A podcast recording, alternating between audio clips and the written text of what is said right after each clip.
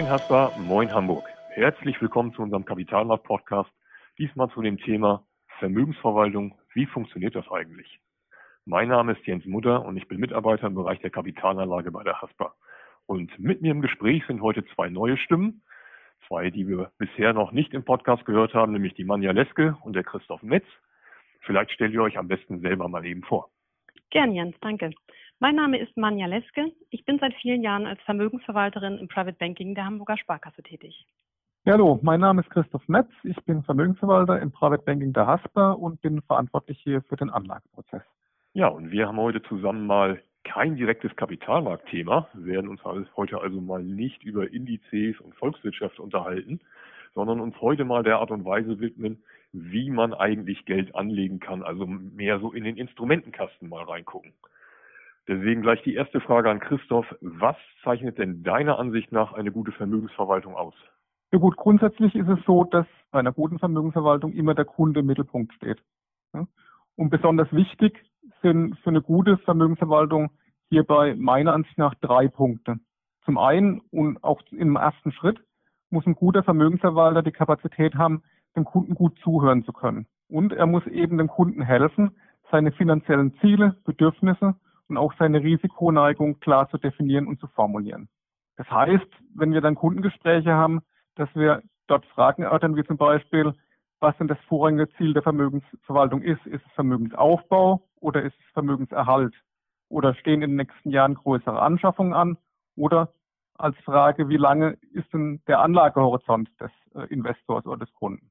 Im zweiten Schritt entwickeln wir dann aus den gewonnenen Erkenntnissen den, Kunden, den Kundenziel, den Bedürfnissen und der Risikoneigung des Kunden eine individuelle Anlagelösung. Hier zeichnet sich ein guter Vermögensverwalter dadurch aus, dass er eine Lösung anbietet, die dem Kunden entspricht und die der Kunde auch gut nachvollziehen kann. Wir gehen dann diese Kundenlösung nochmal mit dem Kunden durch, in einem direkten Gespräch. Und wenn der Kunde dann dem Lösungsvorschlag zustimmt, dann halten wir das in einem Vermögensverwaltungsvertrag fest. In einem dritten Schritt, das ist dann der Schritt, der eingeführt wird oder der stattfindet, wenn die Anlagen getätigt worden sind. Das heißt, das Vermögensverwaltungsmandat ist tatsächlich aufgesetzt. Zeichnet sich ein guter Vermögensverwalter dadurch aus, dass er eben für den Kunden eine transparente und gut nachvollziehbare Berichterstattung über die Entwicklung des Kundendepots macht. Und ähm, da ist es eben sehr, sehr wichtig für uns, dass die Anlageergebnisse in kundenverständlicher Sprache stattfindet. Das heißt, der Kunde soll wirklich nachvollziehen können, was ist denn da in meinem Depot passiert, warum ist es passiert, warum wurden diese oder jene Anlage getätigt. Darüber hinaus geben wir dem Kunden auch immer unsere Sicht auf die mögliche Marktentwicklung der nächsten sechs bis zwölf Monate. Also auch das ist wichtig, nochmal dem Kunden eine Perspektive zu, gehen, zu geben, wohin geht in unserer Ansicht nach die Reise in der nächsten Zeit an den Kapitalmärkten. Das bedeutet, ich schließe also nicht nur den Vermögensverwaltungsvertrag ab, ähm, sondern man ja vielleicht mal die Frage an dich, ähm, ich bekomme meinen Vermögensverwalter dann auch wirklich noch zu Gesicht? Ja, genau, das ist richtig. Also uns Vermögensverwaltern ist es auch, auch wichtig, äh, in den regelmäßig stattfindenden Strategiegesprächen äh, dann persönlich Rede und Antwort zu stehen, ähm, wie sich das Vermögen entwickelt hat, welche Entscheidungen wir getroffen haben. Wir machen auch die Erfahrung, dass die Kunden das sehr zu schätzen wissen, dass wir auch telefonisch direkt erreichbar sind, insbesondere wenn die Kundenbeziehung noch frisch ist und es noch Fragen gibt zur Arbeitsweise oder auch wenn wir so schwierige Kapitalmarktsituationen haben wie im Frühjahr, dann greifen die Kunden gern direkt zum Hörer und besprechen mit uns die aktuelle Lage direkt. Aber für mich zum Verständnis, das, das ist doch dasselbe, was ich eigentlich mit meinem Wertpapierberater in der Bankfiliale oder irgendwo auch mache. Wie unterscheidet sich denn die Vermögensverwaltung da zur Vermögensberatung? Also aus meiner Sicht und ein bisschen vereinfacht gesprochen geht es da ja um die Frage, wie kommen die Wertpapiere eigentlich in das jeweilige Kundendepot? Und bei der Vermögensberatung bestimmt der Kunde selbst, welche Investmentidee in seinem Depot umgesetzt wird. Und er gibt für jede einzelne Wertpapiertransaktion einen entsprechenden Auftrag. Also die Initiative und die Ideen können vom Berater oder vom Kunden ausgehen oder auch von beiden. Und wenn der Kunde sich aber für eine Vermögensverwaltung entscheidet, dann delegiert er diese einzelne Anlageentscheidung an die Hamburger Sparkasse und braucht sich eben auch nicht mehr selbst darum zu kümmern. Also Christoph hat das eingangs ja schon beschrieben. Äh, wir orientieren uns dann an diesen Leitplanken des individuellen Vermögensverwaltungsvertrages und natürlich an der Situation an den Kapitalmärkten. Und ähm, unser Vermögensverwaltungsteam setzt dann die Anlageentscheidungen unseres Anlageausschusses in den uns anvertrauten Kundendepots um. Und natürlich informieren wir die Kunden regelmäßig darüber, was wir wann getan haben.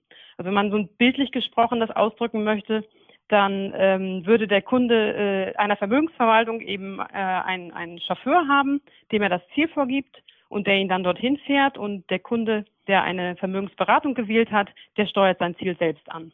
Christoph, nun kennen wir ja alle den Spruch, nicht alle Eier in einen Korb legen. Und gilt dann auch bei der Vermögensverwaltung die richtige Mischung macht?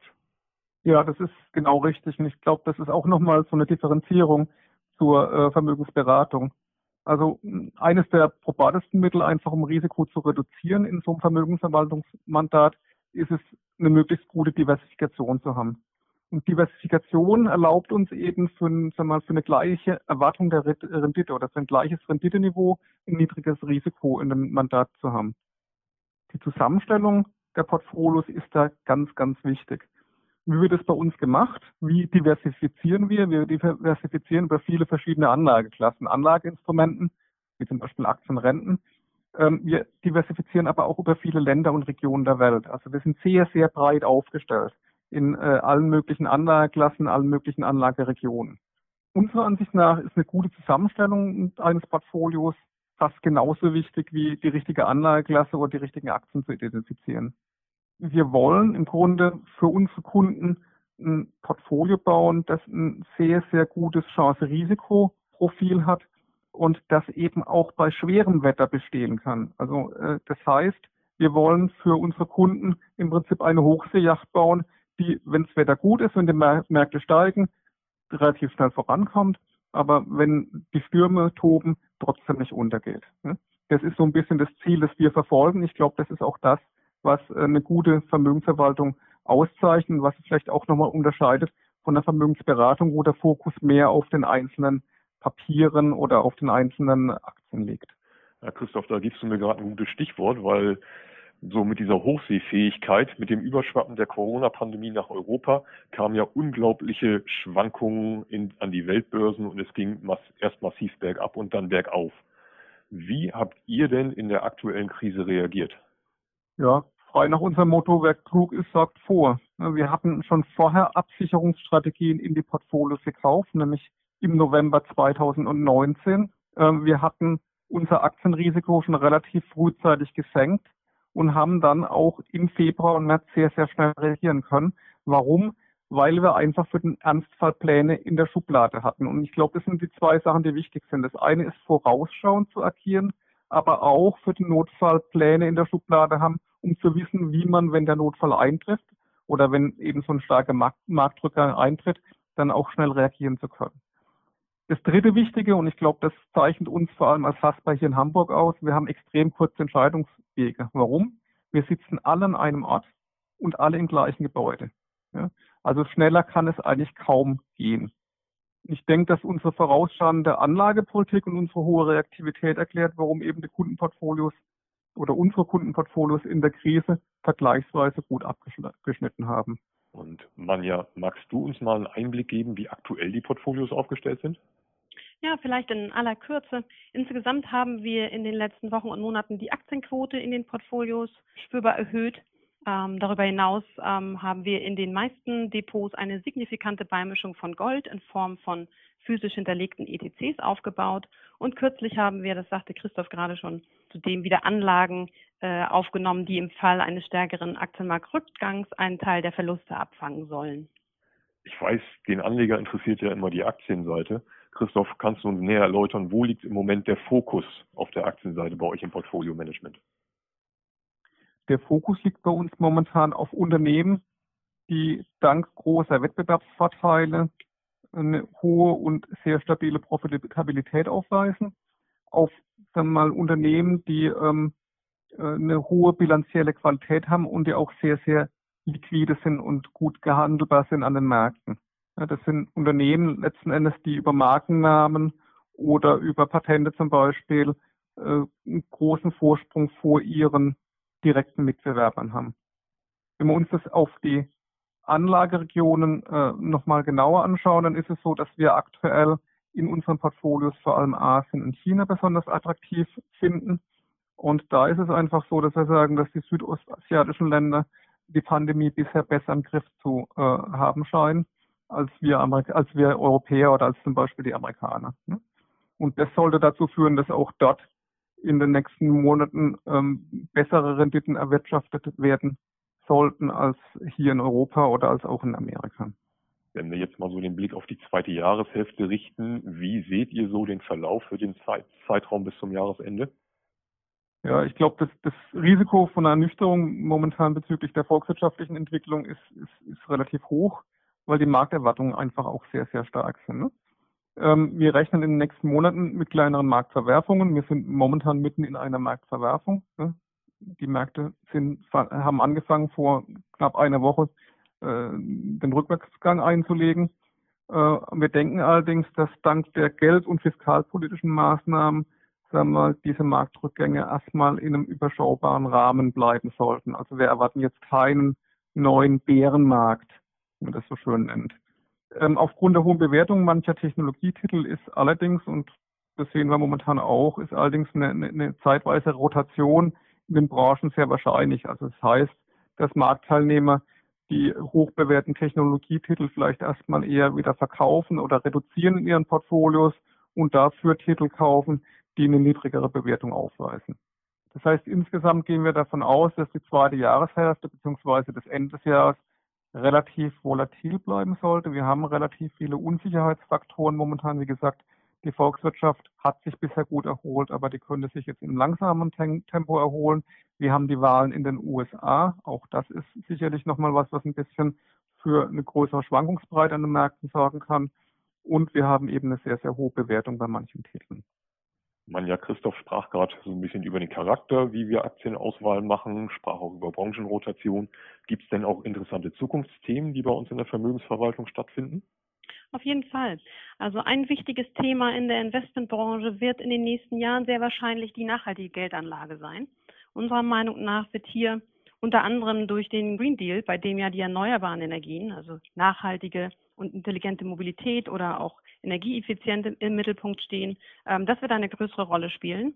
Ähm, und darüber hinaus sollten uns die Zukunftsthemen wie die Entwicklung der Weltbevölkerung, die Alterung der Weltbevölkerung, die technischen Möglichkeiten im medizinischen Bereich oder eben auch die zunehmende Digitalisierung der Finanzbranche und der Industrie weiter begleiten. Und in unseren Depots sind wir aktuell in diesen Themen gut positioniert. So, auch wenn man immer stundenlang über Aktien reden kann, was wir auch immer hier in dem Podcast mit Vorliebe tun, ähm, gibt es aber ja noch andere Anlageklassen, die auch in der Vermögensverwaltung stattfinden. Christoph, wie beurteilt ihr da zum Beispiel Chancen bei festverzinslichen Anlagen? Wie seht ihr das? Oder habt ihr noch andere Beimischungen? Ja, wir haben noch andere Beimischungen, aber ich würde erstmal auf das Thema festverzinsliche Anlagen eingehen.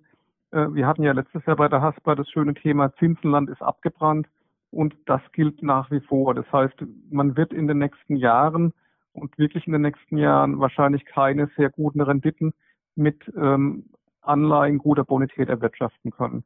Und ich würde sogar sagen, dass Anleger, die in Anleihen guter Bonität, wie zum Beispiel Staatsanleihen investieren, wahrscheinlich in den nächsten Jahren einen Kaufverlust äh, äh, eingehen müssen. Das heißt, sie werden zum einen eine Anleihe kaufen, die einen negativen Coupon hat und zum anderen wird äh, die Inflation äh, höher sein als eben der Coupon und dadurch werden sie an Kaufkraft verlieren. Das ist so der Punkt, den wir bei den Anleihen sehen. Also im Prinzip Anleihen momentan relativ wenig attraktiv. Bei den Unternehmensanleihen und bei den äh, hochverzinslichen Anleihen sehen wir momentan so ein bisschen das Problem, dass äh, die Wirtschaftskrise nicht in die, in die Preise eingepreist ist. Also unserer Ansicht nach sind die Preise, die momentan verlangt werden für hochverzinsliche Anleihen oder auch für, ähm, für äh, Anleihen im Unternehmensbereich nicht attraktiv genug, um dort zu investieren. Ja? Oder nicht attraktiv genug, um dort in großen Stile zu investieren. Drücken wir es mal so aus. Was attraktiv geworden ist, dadurch, dass eben Anleihen weniger attraktiv sind aktuell, ist Gold. Ja? Gold halten wir für eine extrem interessante Beimischung.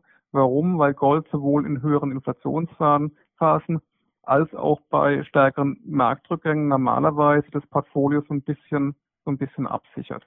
Es entwickelt sich nicht unbedingt positiv beim Marktrückgang, aber es federt trotzdem so ein bisschen die Entwicklung, die Entwicklung in einem Portfolio ab. So, jetzt haben wir über Inhalte gesprochen, wir haben über Technik gesprochen. Jetzt noch mal eine Frage an dich, Manja. Wie würdest du das charakterisieren? Wer ist in der Vermögensverwaltung eigentlich am besten aufgehoben? Hm, da fallen mir spontan eigentlich drei Sätze von Kunden ein. Also der erste, den wir, den wir häufiger hören, ist wirklich, ich weiß nicht genug über Kapitalmärkte, um mich selbst darum zu kümmern. Die Entwicklung in der Welt ist mir zu komplex und zu schnell. Das ist, das kann ein Thema sein. Ein zweiter Satz, den wir auch häufiger hören, ist, ich habe einfach keine Zeit, mich ausreichend damit zu beschäftigen. Und ähm, ein dritter Punkt ist, kann auch sein, ich habe keine Lust, mich damit zu beschäftigen und es interessiert mich zu wenig oder ich habe auch andere Prioritäten. Ähm, und manchmal ist es auch eine Mischung aus diesen drei Themen. Grundsätzlich würde ich sagen, dass diese Personen auf jeden Fall gut in einer Vermögensverwaltung aufgehoben wären. Was zudem unterstützend wirkt, ist ein Grundmaß an Vertrauen äh, in unserer Arbeit und die Bereitschaft natürlich tatsächlich die einzelne Anlageentscheidung auch an uns zu delegieren. Ja, vielen Dank ihr beiden für eure Erläuterung und euren Einblick, den ihr uns gegeben habt in das Thema Vermögensverwaltung. Es ist nicht für alle, aber ich glaube für viele Kunden geeignet, sich so zu engagieren. Liebe Zuhörer, sollten Sie Fragen oder Anregungen zum Thema haben, schicken Sie uns gerne eine Mail an podcast.haspa.de aktuelle Analysen, Einschätzungen und Hintergründe zu den wichtigsten Entwicklungen am Geld- und Kapitalmarkt können Sie auch einsehen auf unserer Homepage www.haspa-kapitalmarkt.de. Und ansonsten sagen wir Tschüss und bis bald, wenn es wieder heißt Moin Haspa, Moin Hamburg, unser Kapitalmarkt-Podcast.